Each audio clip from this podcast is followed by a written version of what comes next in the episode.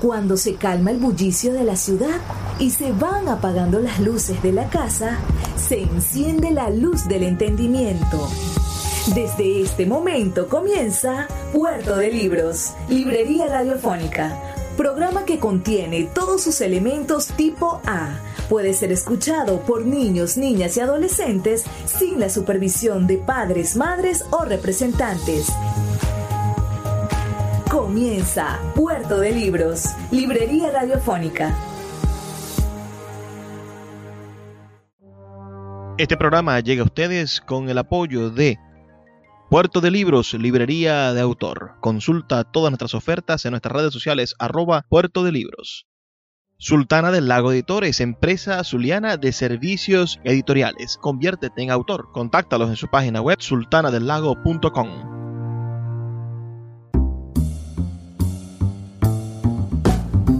Bienvenidos a Puerto de Libros, Librería Radiofónica. Les habla Luis Peroso Cervantes, quien de lunes a viernes, de 9 a 10 de la noche, trae para ustedes este programa a través de la Red Nacional de Emisoras Radio Fe y Alegría.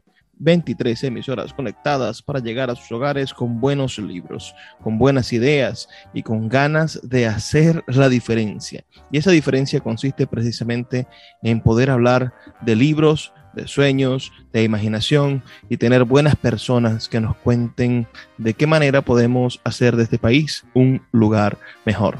Hoy estaremos emitiendo nuestro programa número 314 y tendremos como invitada a una profesional maravillosa que se ha dedicado los últimos años de su vida a enseñar a los niños un milenario arte marcial y que recientemente en el año pasado, en el 2020, y en este 2021 también hemos trabajado mucho con su libro Gaboto Kokoro, que es un, un manual para que los niños aprendan el arte del aikido. Me refiero a nuestra amiga Bernarda González Petit, a quien cariñosamente la llaman, y así firma su libro, Nana Petit.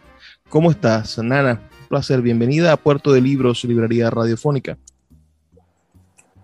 Hola, Luis. Encantada de acompañarte hoy, eh, acompañarte acá en tu, en tu programa, ya que también en la cotidianidad nos acompañamos en estas tareas bonitas que construyen en conjunto. Bueno, me gustaría comenzar un poco por explorar mm, tu vida. Háblame un poco del año en que naciste, de la Venezuela que conociste. Eh, bueno, nací en el 78, en 1978. Eh, tengo 42 años de edad. Y toda mi vida he vivido en Venezuela, toda la vida. Yo soy de Paraguaná, de Punto Fijo. nací en Cardón y hace unos 27 años vivo en Maracaibo, en esta maravillosa ciudad que nos da de todo un poco, que nos sofoca y que nos acoge, ¿no? Tu, tu, profesión, para las personas que nos escuchan, que, no te conocen, pero espero que a través del programa de hoy puedan empezar a conocerte, a seguirte en redes sociales y a saber un poco de tu labor en el mundo del deporte y de tu profesión. Bueno, tu profesión es la, de, la psicología, eres psicólogo.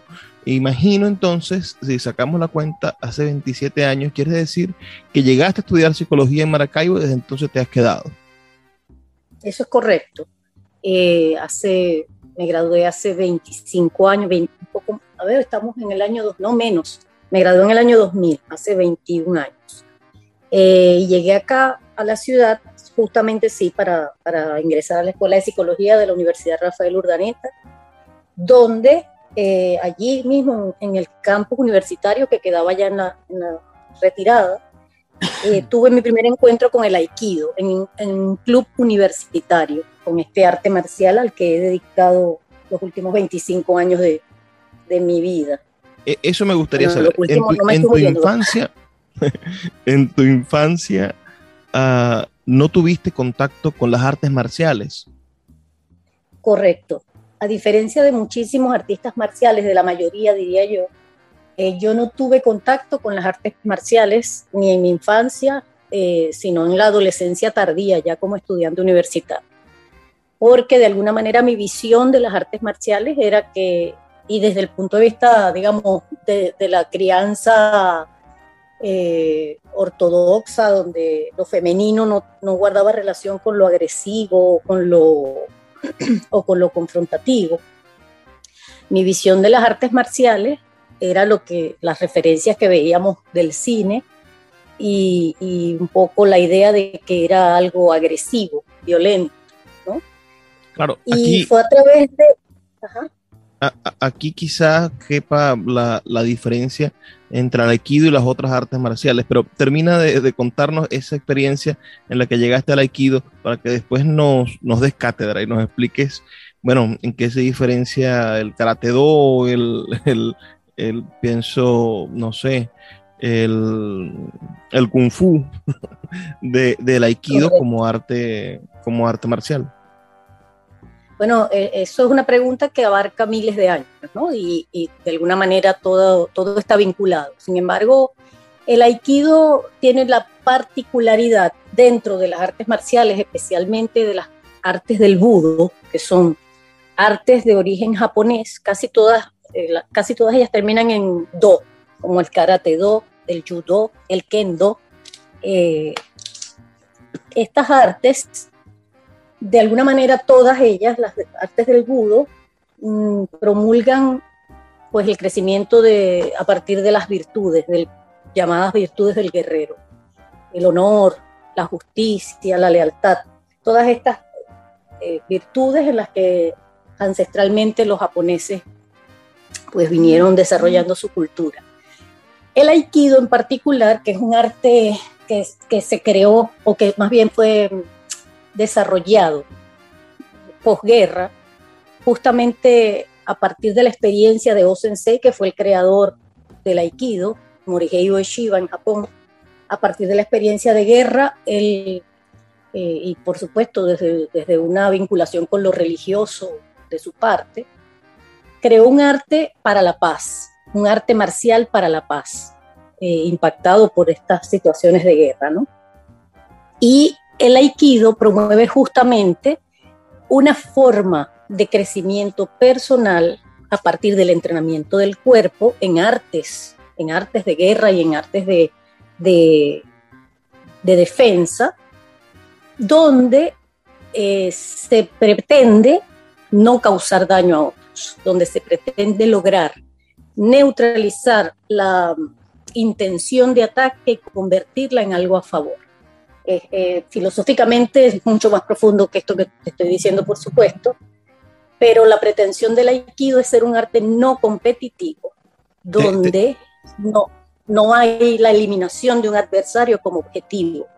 Te pregunto ahora, eh, estamos hablando entonces de entre las artes marciales japonesas que están dispersas por el mundo, y, que son, bueno, muy mediáticas, algunas en la, en la televisión y en las películas, uh, estamos hablando de que el Aikido es una de las más recientes. Es una creada en, en Japón en el siglo XIX y obedece a esa búsqueda del, del maestro, del, del O-Sensei, mm, mm, ¿cómo es? Morihei. Morihei Ueshiba este, este, yo estoy, estoy chuleteándome con el libro, con tu libro. Eh, nacido el 14 de diciembre de 1883. Me, impresiona ah, que es un hombre de este siglo, ¿no? Correcto. que es un hombre de, bueno, del, siglo pasado. Así es. El aikido es un, es un arte bastante reciente. Eh, o sea, Japón, sufre, una derrota terrible que, descompone su sociedad, además de que, de que la guerra fue devastadora como toda guerra y hubo muchísimas muertes. Ah, la respuesta de este maestro de artes marciales es crear un arte marcial no para la agresión, no con una construcción de un ejército que va a conquistar, quizás fue uno de los errores de Japón enfrentarse, o, la idea de la supremacía nipona ¿no? Ah, sino crear un arte marcial para la defensa y para el crecimiento personal a partir de la defensa. Es decir, yo voy a aprender a, a defenderme, a reaccionar a la violencia, a canalizar y a conseguir equilibrios a partir de esto y no, no voy a ser yo quien provoque, no voy a ser yo quien ofenda, no voy a ser yo quien agreda. Sí, fíjate que justo la guerra marca un antes y un después en, el proceso de creación de este arte, ¿no? porque no fue creada posguerra, fue creada durante muchos años previos, pero fue la guerra la que de alguna manera marcó a partir de una experiencia que para una nación fue sumamente traumática y devastadora, como tú dices, marcó la, la idea de la, de la necesidad de prevalencia de la paz y de enseñar esto a través de un camino, de un arte y estas ideas que ya venían trabajándose y que ya se estaba de alguna manera gestando, fueron transformadas para esta posibilidad, para legar al mundo a, em, maneras de caminar por la vida sin dañar a los otros. Fíjate cómo ese impacto de alguna manera fue convertido en, en una posibilidad positiva, ¿no? Para la vida, para la creación y no para la destrucción que tanto, que tanto marcó, que tanto impactó esta, esta, esta esa época y esas vidas. Entonces sí, fue determinante para Osensei y para Murekiyo Ueshiba, fue determinante la situación de guerra.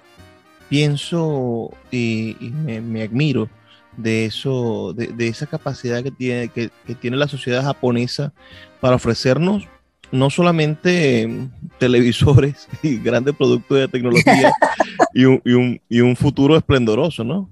Ah, sino también para enseñarnos con el ejemplo a, superar momentos traumáticos. haber recibido dos bombas como, como las que recibieron los que, los que somos ah, estudiosos de la Segunda Guerra Mundial, sabemos el impacto que eso tuvo.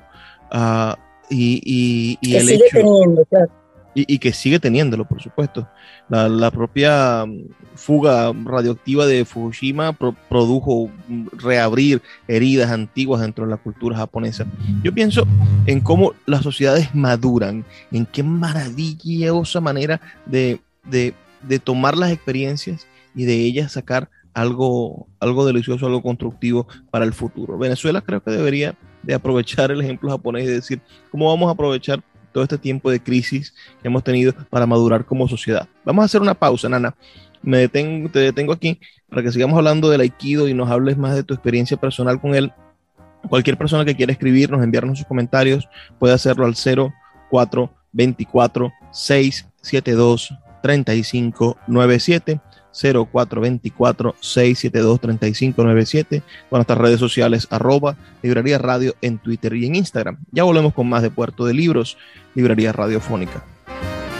Escuchas Puerto de Libros con el poeta Luis Peroso Cervantes. Síguenos en Twitter e Instagram como arroba Librería Radio.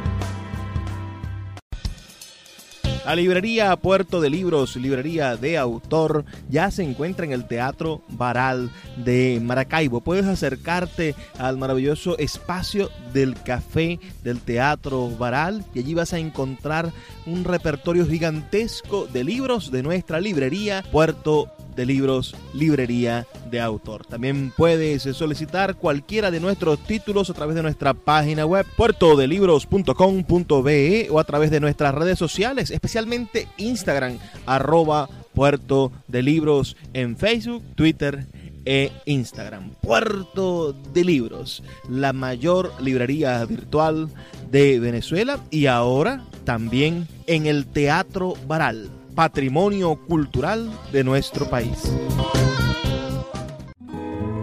El poeta Luis Peroso Cervantes le acompaña en Puerto de Libros, Librería Radiofónica, por Radio Fe y Alegría, con todas las voces.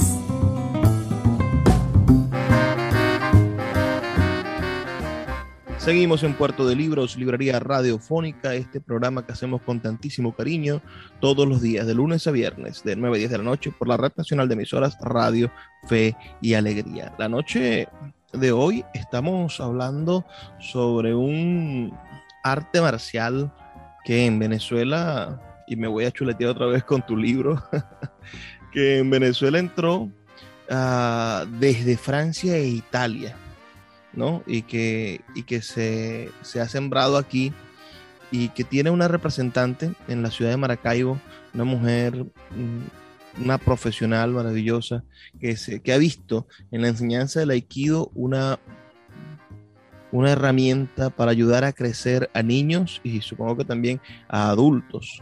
El aikido, este, este arte marcial japonés, uno de, los más recientes.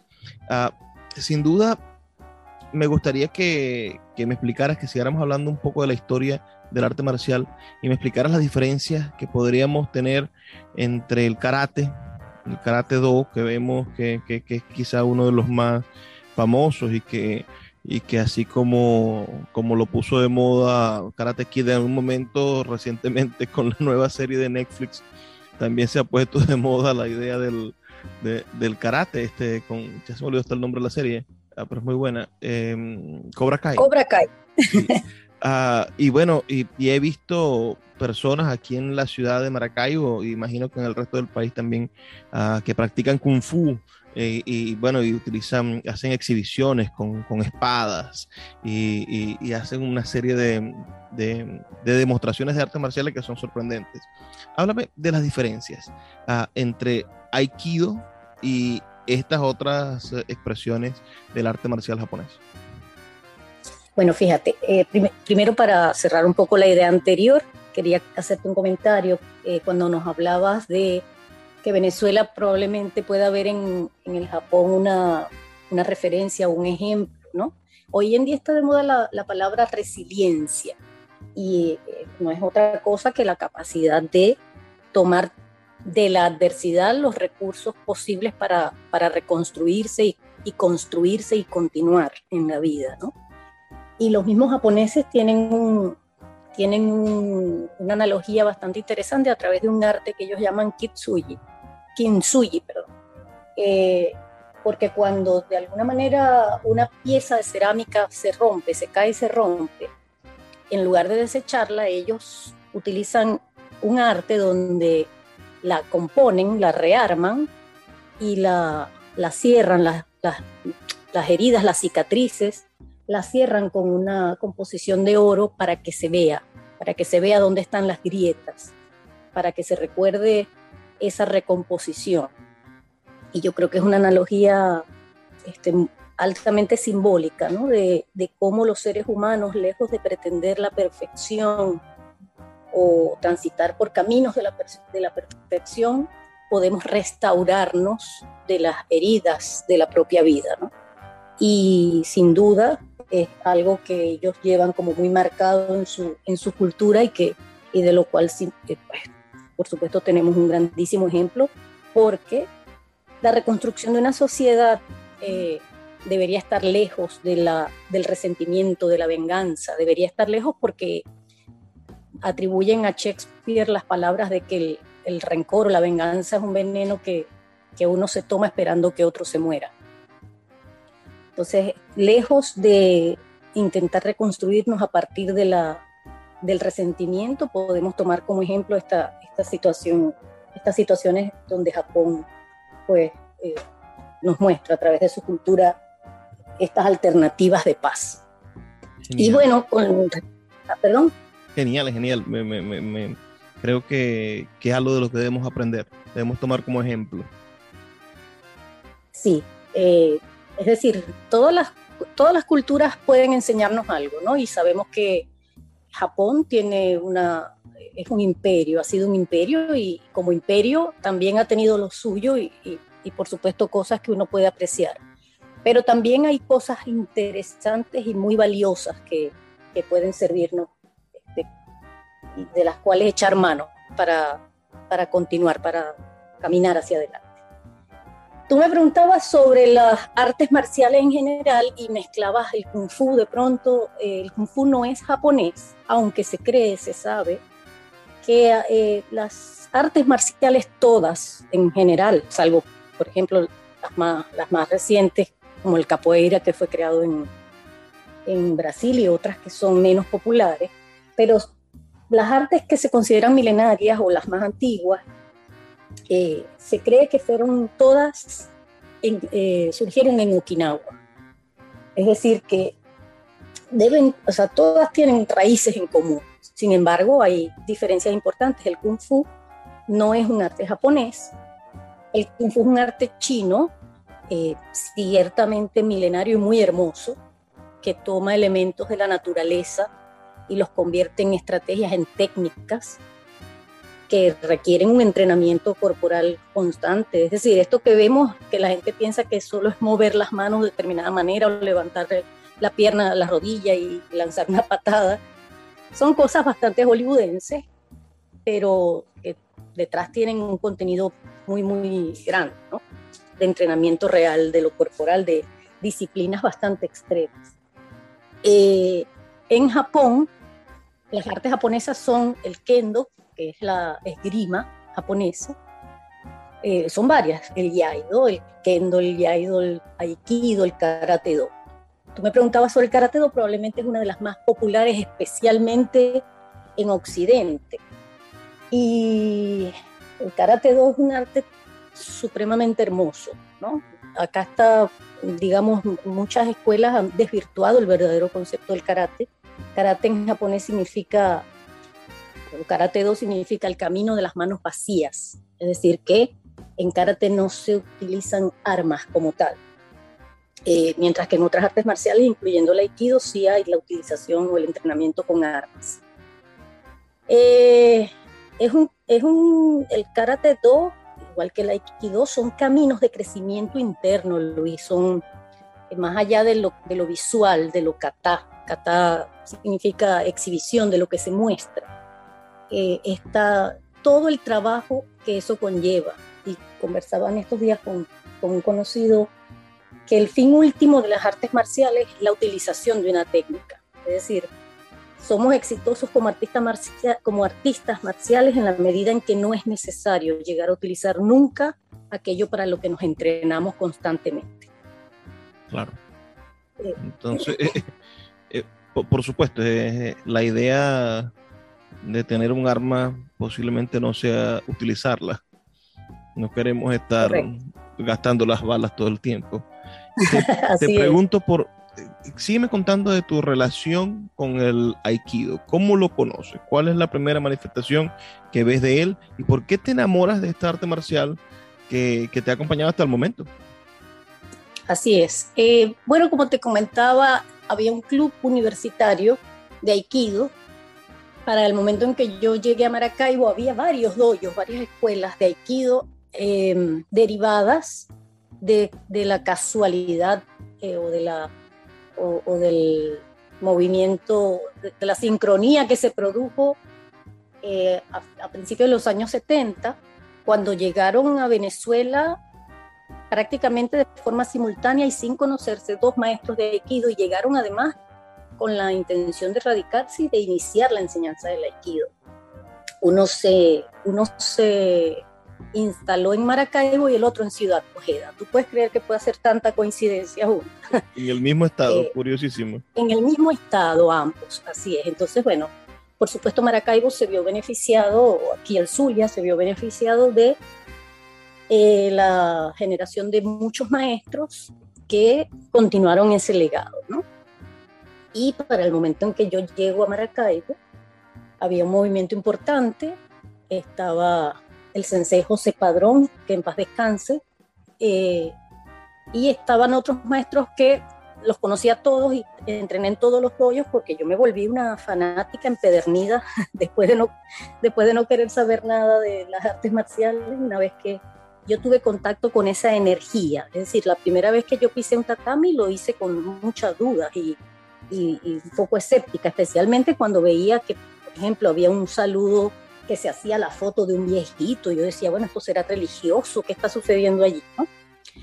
Y después de, tener contacto con, esa energía, con, eh, con lo que se experimenta allí, pues comencé ese entrenamiento y tuve la oportunidad de compartir y sigo teniendo la oportunidad de compartir con, con grandes maestros de acá de Venezuela. que de alguna manera mantienen viva esa energía y que continúan trabajando con mucho tesón para que, para que siga ese legado de, de poder brindar a la gente una posibilidad de cultivar mente, cuerpo, espíritu en, en un arte, ¿no? Si me dijiste que Karate 2 significa el arte, el camino de las manos vacías, que por cierto es una metáfora bellísima, ¿qué significa Aikido? Sí, también muy bello. Eh, Aikido combina tres kanji, tres, tres ideogramas que más o menos traducen. Fíjate, Ai es un concepto que se traduce, o sea, a ver, las traducciones del japonés son complejas, ¿no? Porque muchas veces una palabra no tiene una traducción literal, sino sino que hay que buscar como un sentido, un significado similar. Entonces la palabra hay eh, es traducida como unión.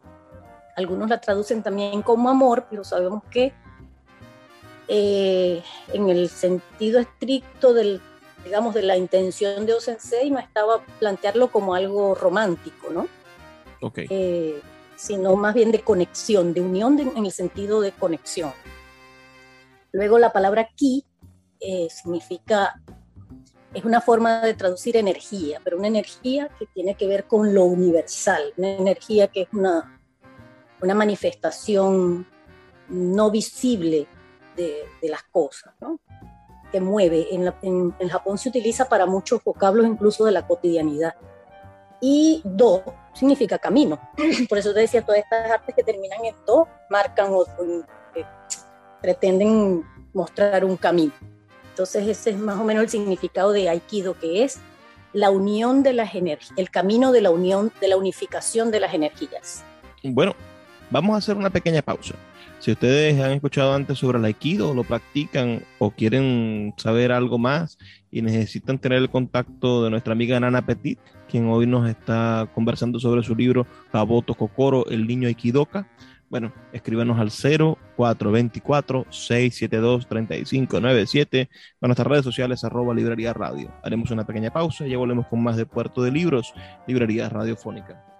Síguenos en arroba librería radio.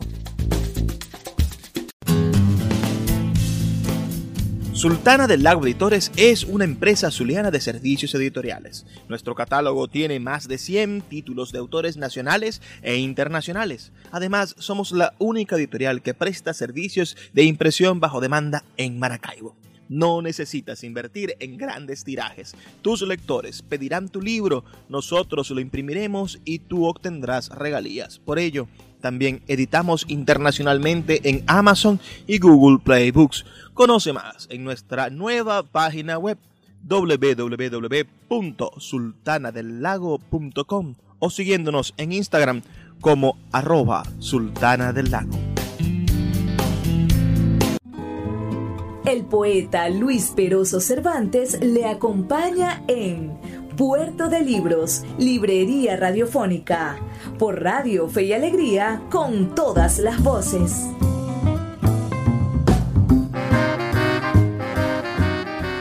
Seguimos en Puerto de Libros, Librería Radiofónica, esta noche hablando sobre un arte marcial japonés que nos invita no a agredir, sino a encontrarnos con las herramientas para defendernos y en un equilibrio, ¿no? Una manera de, de, de, convertirnos en parte de las soluciones y no en parte de los problemas.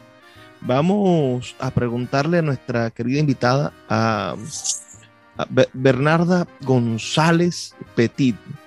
Y de Bernarda sale el nana, que, que es una forma, me imagino, muy cariñosa yo, te dejo que me llames así una vez, pero no dos veces, Luis, ya.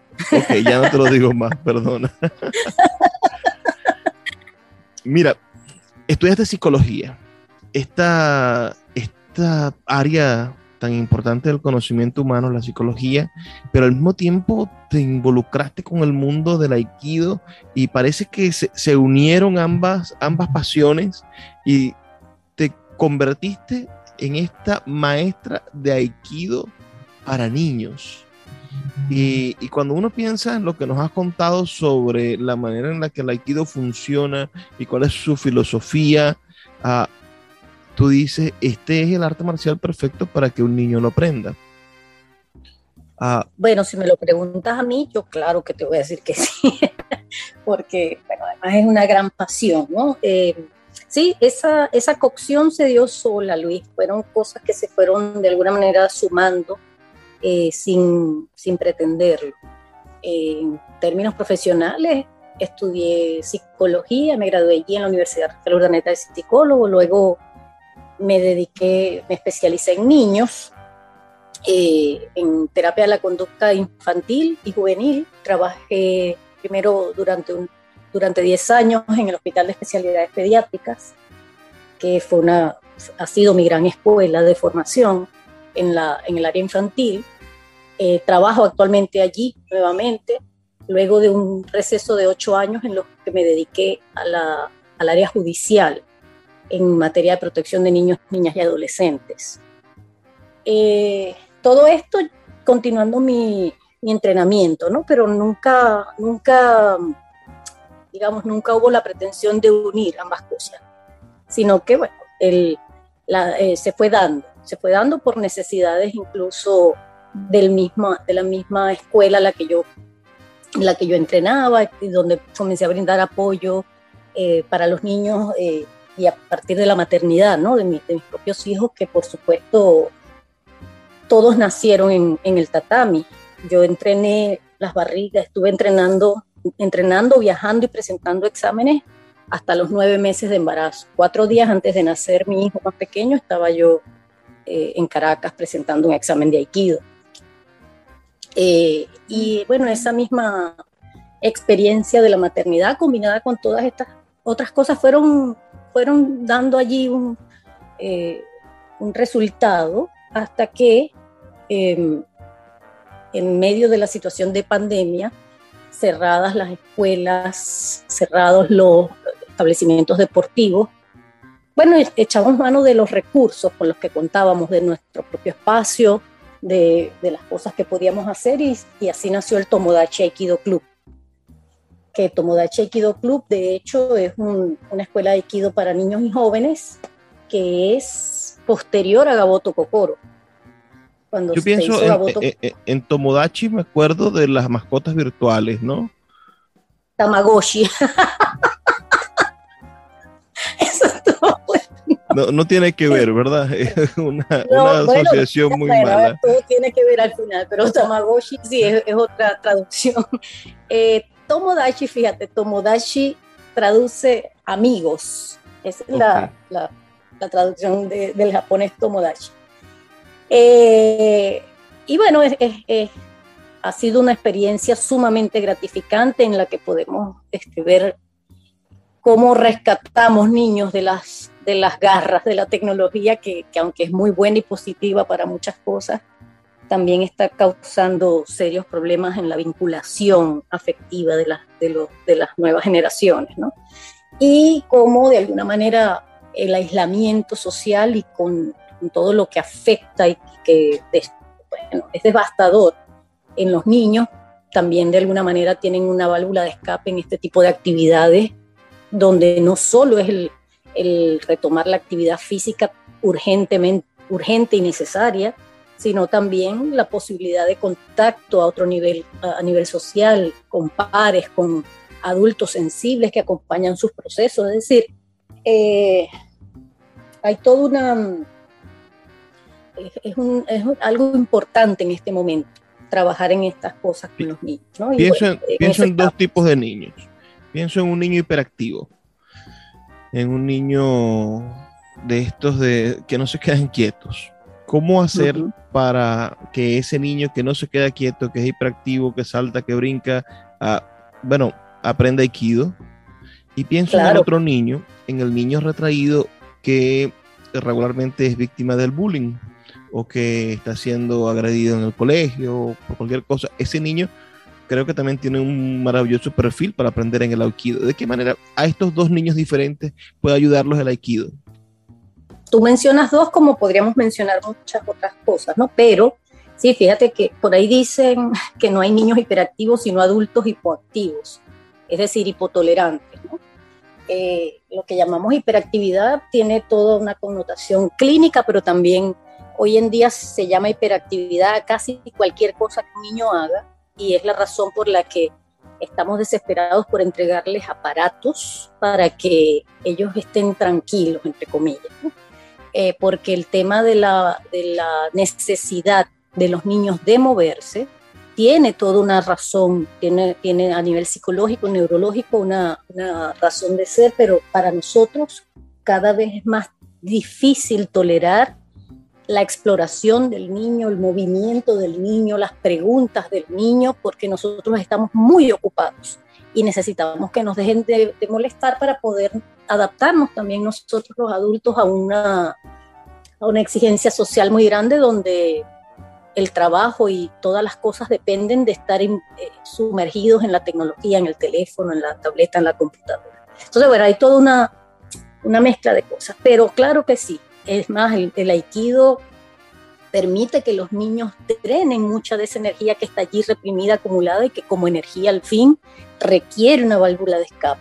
Entonces, Aikido, por ejemplo, eh, tiene una cantidad de cosas que hacemos, como los ukemi, por ejemplo, que son las caídas y rodadas, donde entrenamos para aprender a caernos sin, sin hacernos daño con el piso, y lo hacemos a través de un tatami, unas colchonetas especiales para eso y el niño, el, ukemi, entre otros ejercicios, eh, pues drena toda esa energía contenida y que necesita eh, de alguna manera salir de allí.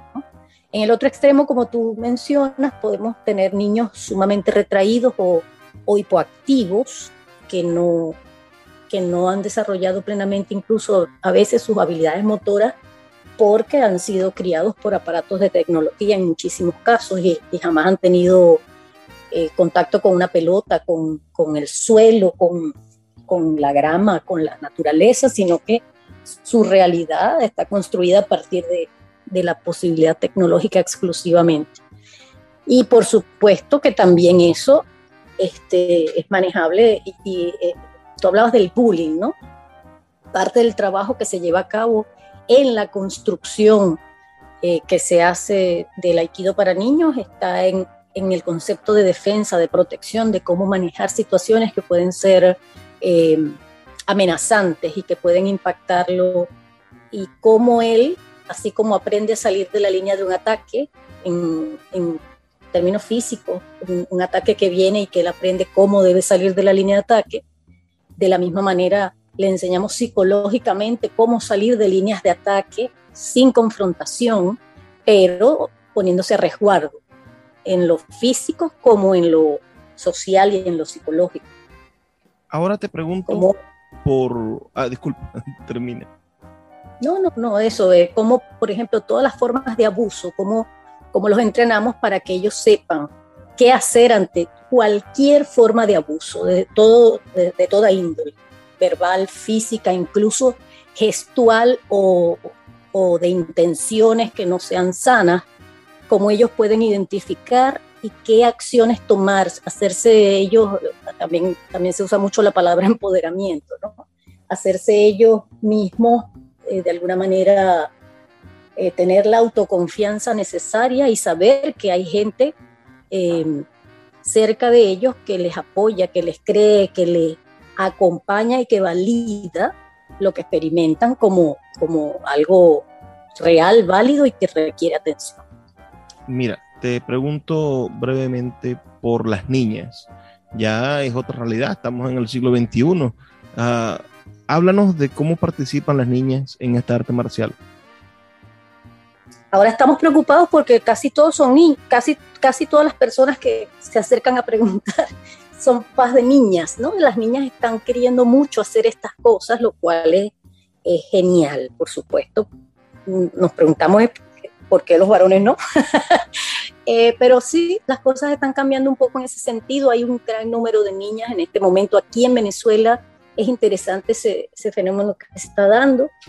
En las últimas estadísticas mundiales eh, prepandémicas, la proporción hombre-mujeres en las artes marciales, específicamente en el aikido, era mínima. Y se han generado, ahora mismo yo formo parte, represento a Venezuela en el grupo de balance de género de, Latinoamérica, de la, de la, International Aikido Federation, porque se está haciendo un trabajo importante para invitar a las mujeres a formar parte activa de los doyos, a, formarse con, con, a ver, con un criterio incluso de entender esto como una profesión también, como, como una posibilidad real de, de, de autogestionar la vida. Entonces tenemos ahorita cada vez más niñas, niñas además excelentes, ellas, ellas nos dan grandes lecciones, Luis, de, de lo que es la feminidad eh, en el sentido de fuerza, de, de, de, comprensión, incluso del sentido de protección del otro, que es algo muy inherente a la feminidad en, en general. ¿no? Es, es, interesantísimo. Tenemos, tenemos un grupo importante de niñas ahora mismo acá en Venezuela y cada vez lo hacen mejor. Bueno, vamos a hacer otra pausa, son solamente dos minutos. Recuerden que pueden escribirnos al 0424-672-3597 o a nuestras redes sociales arroba librería radio. Ya volvemos con el último segmento de Puerto de Libros, Librería Radiofónica. Síguenos en arroba librería radio. El poeta Luis Peroso Cervantes le acompaña en Puerto de Libros, Librería Radiofónica, por Radio Fe y Alegría, con todas las voces. Llegamos a nuestro último segmento. No se preocupen, son 12 minutos donde vamos a estar conversando con nuestra querida Nana Petit, autora del libro Gaboto Cocoro. Llegó el momento de hablar sobre el libro explícame en qué momento nace la necesidad de escribir un libro sobre la experiencia del el aikido para niños. Bueno, fíjate que, la pretensión no era hacer un libro, la pretensión era un poco, eh, empezó como un cuaderno de apuntes donde de alguna manera eh, nos apoyábamos o me apoyaba yo en, la, en, la, en las cosas, en los elementos que se requerían para enseñar a nuestros niños, ¿no? en mi propio proceso de aprendizaje comenzaron esos apuntes.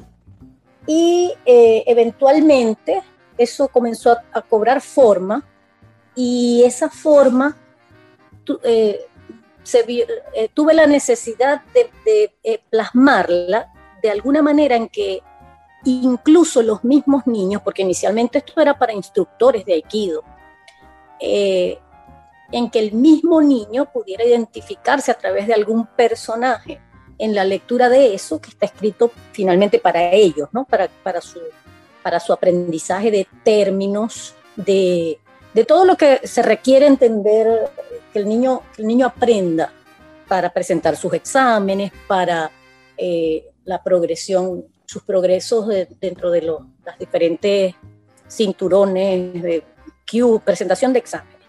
Entonces surgió esto, Gaboto Kokoro apareció como un niño que después se hizo acompañar de dos personajes más, un poco para poder eh, explicar eso mismo desde la voz de un niño, desde la voz de un niño para que ese niño también pueda sentirse identificado con eso que está escrito allí para él y para que los papás también manejen ese lenguaje, Luis, porque fíjate, eh, estudiar música, por ejemplo, es muy complejo.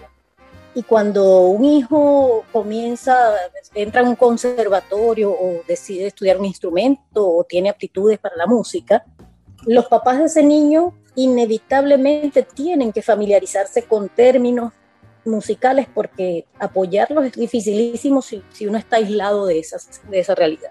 Y lo mismo sucede con esto. El aikido nos habla en japonés, y todos los términos, además de ser japoneses, están no solo en, las palabras, sino en el sentido de las palabras y lo que se pretende eh, eh, insertar en el sistema operativo de ese niño está pensado en otra, eh, desde otra cultura. ¿no? Entonces, todo eso, de alguna manera, permite, este, este manual permite a los papás también familiarizarse, entender y apoyar a sus hijos a partir de la comprensión un poco más concreta de todas estas cosas que son sumamente abstractas y filosóficas. Y es la razón por la que entonces aparece Gaboto Kokoro, un poco para echarle ese cuento a los niños que están entrenando desde, desde hace muchos años en este país y que cuando van a presentar exámenes les hacen preguntas muy interesantes que están contenidas en este manual a través de un cuento contado por un niño, aunque no es un cuento infantil. Sí, sí, entendemos o, quiero, quiero hacerle entender a quienes nos escuchan que no es un cuento infantil, sino que es una especie de, de manual, ciertamente, o de libro que deja claro en un lenguaje aprensible para los niños, eso sí, a todo lo que son las bases del aikido. Y me sorprende, y quizás podremos hablar sobre eso, la experiencia de hacer estas ilustraciones. Ah, te, colaboró con las ilustraciones un querido amigo, eh, escritor y, pintor, eh, Eduardo Cerviña. Háblanos de, de, esa experiencia. Pues este es un libro lleno de ilustraciones originales donde están, bueno, las manifestaciones de casi todas las actividades que el niño va a conocer en el mundo del aikido.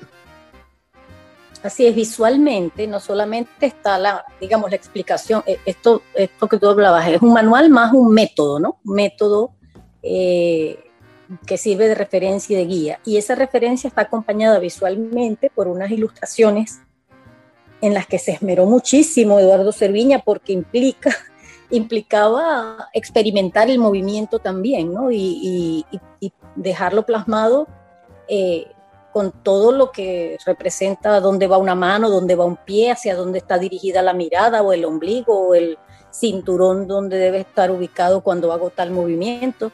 Fue una experiencia interesante donde de verdad que Eduardo puso todo su corazón como también como eh, en algún momento él fue kendoka, artista marcial, eh, supo de alguna manera captar esa necesidad de apoyo en, en, lo que se requería, ¿no? Y aparecieron esas acuarelas que él, este, que él no, no, este, no, no plasma allí, donde además él le dio forma a esos personajes, ellos tienen rostro y tienen, tienen una apariencia física gracias a la imaginación de Eduardo.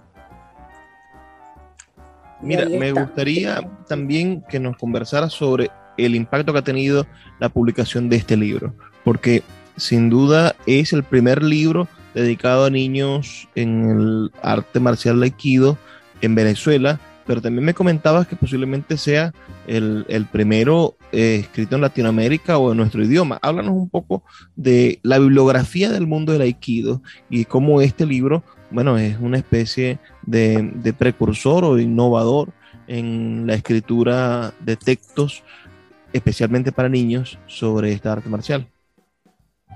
Así es, mira Luis, ayer casualmente hubo una reunión preciosa de la Unión Latinoamericana de Aikido, donde tuve el privilegio de participar, eh, en el lanzamiento del Manual Unificado para la Enseñanza de Aikido para Niños de Latinoamérica.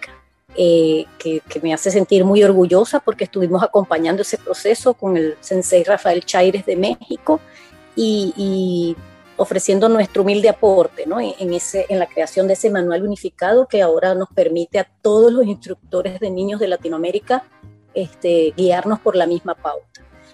Eh, en ese sentido, Gaboto Kokoro, aunque previo, viene a ser un manual complementario de ese trabajo macro y en el que también por fortuna, por gracia, he podido ofrecer alguna contribución.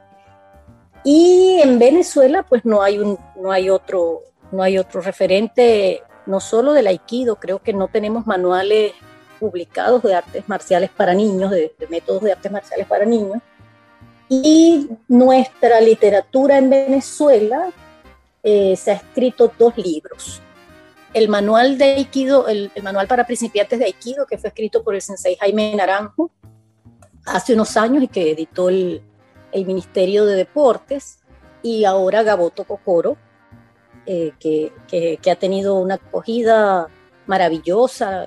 Están muy contentos en general eh, los aikidokas con esto, ¿no? Porque, porque de alguna manera permite, facilita la labor pedagógica, que no es sencilla que no, no es fácil traducir ideas de otra cultura en otro idioma y llevarlas al, a lo concreto, a lo que requiere un niño. Háblame ahora de la manera en la que alguien puede en todo el país. Recuerda que nos están escuchando en 23 emisoras en todo el país. Ah, pienso que quizá haya dificultades eh, para alguien que viva, ¿qué te puedo decir? En, en, en, en Maturín o, que, o alguien que pueda vivir en Puerto Ayacucho, la gente que nos escucha desde el Nula, los que nos escuchan en San Cristóbal, Mérida, Barquisimeto, quizás las ciudades más grandes tengan doyos, pero ¿de qué manera alguien que nos esté escuchando y que quiera iniciarse en el mundo del aikido o iniciar a sus hijos en el mundo del aikido, ¿a, qué lugar puede llegar, preguntar, obtener información, saber si, si esta es una disciplina de artes marciales que obligatoriamente necesita tener un sensei y asistir a un dojo o si se puede aprender a la distancia. Háblanos un poco de cómo acceder al mundo del aikido hoy en medio de la realidad que vive Venezuela. Sí, Luis, fíjate, el aikido efectivamente requiere presencia y, requiere contacto físico. Eh, eh, es una actividad psicofísica y, es necesario eh, mover el cuerpo y hacerlo en contacto con otros seres humanos. Pero esto, esta, la realidad pandémica nos propuso unos retos interesantes y, oye, dificilísimos para poder la naturaleza del aikido, adaptarla, ya que justamente promueve la flexibilidad, la adaptación, adaptarla a lo que el mundo nos estaba dando. Y así surgieron alternativas como clubes online, o entrenamientos online. Yo en lo personal, mi entrenamiento durante casi este tiempo de pandemia, sistemáticamente mis clases están siendo este, virtuales, ¿no? Con un sensei que está en otra parte del mundo. Pero eso es porque de alguna manera, tras 25 años de entrenamiento, sé y entiendo lo que está haciendo esa otra persona. Pero es difícil que alguien se inicie en el mundo del aikido de forma virtual o a través de la lectura. Es, es, difícil. Entonces, siempre la recomendación es, en la medida de lo posible, eh, acercarse a un dojo. En Venezuela no hay en este momento muchos doyos, la mayoría de ellos están cerrados y los que estamos activos, pues tenemos las redes sociales a disposición para, para el contacto inicial. Está, están las redes de Venezuela Ikikai, que es de alguna manera la organización que, que nos rige en ausencia de Federación Venezolana. Eh, la organización Venezuela Ikikai tiene sus redes sociales. en la región tenemos el dojo de Aikido Maracaibo, que aunque no está activamente abierto en este momento, sino con clases que de alguna manera programamos entre los mismos eh, que, siempre hemos asistido allí. Bueno, vamos haciendo ajustes, pero está en Instagram como Dojo Aikido Maracaibo. Tenemos el Tomodachi Aikido Club, también en las redes. Eh, en Caracas está el Dojo Santa Paula y el Centro Nacional de Entrenamiento de Aikido. Todas estas, todas estas son posibilidades de contacto inicial para buscar siempre la mejor alternativa para alguien que esté interesado en iniciarse o en continuar su práctica de Aikido. ¿Cómo se despediría un estudiante de Aikido? Ya nos toca, sí, despedirnos, entonces me gustaría saber cómo, cuál sería el ritual. Bueno, si nos toca despedirnos en una sola palabra, deseamos buena fortuna y, respeto y agradecimiento a través del término onegashimasu, que no tiene la traducción literal. Onegashimasu. Onegashimasu. Onegashimasu. Y el ritual contempla el cierre de cada clase. Eh, hay una formación en Seiza que, que, es posado sobre las piernas en el suelo, en el tatami. Hacemos una reverencia al kamisa, que es una, área reservada para, para rendir eh, homenaje y respeto al fundador, eh, que, que normalmente hay una foto en cada dojo con algunos elementos allí de la cultura japonesa, hacemos esa reverencia, luego nos saludamos, nos despedimos con otro saludo marcial a cada uno de los estudiantes, se retira el sensei del tatami y el senpai o el estudiante de mayor grado que esté allí, luego hace otras indicaciones como Chomeni Rei, luego Otogani Rei y luego Kiritsu, que significa levantarse. Por lo general aplaudimos, porque en la cultura japonesa los aplausos representan la ahuyentación de los malos kami, de los malos espíritus. Y eh, en el caso de los niños, procuramos la risa al final de la clase, porque la risa trae las mejores energías, la risa de los niños trae las mejores energías a nuestros espacios. Entonces, bueno, esa es más o menos la forma en que nos podemos despedir de una clase cotidianamente en el Haití.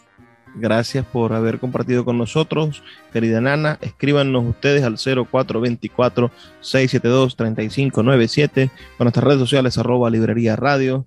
Y en Puerto de Libros, cuando nos despedimos, decimos, por favor, sean felices, lean poesía.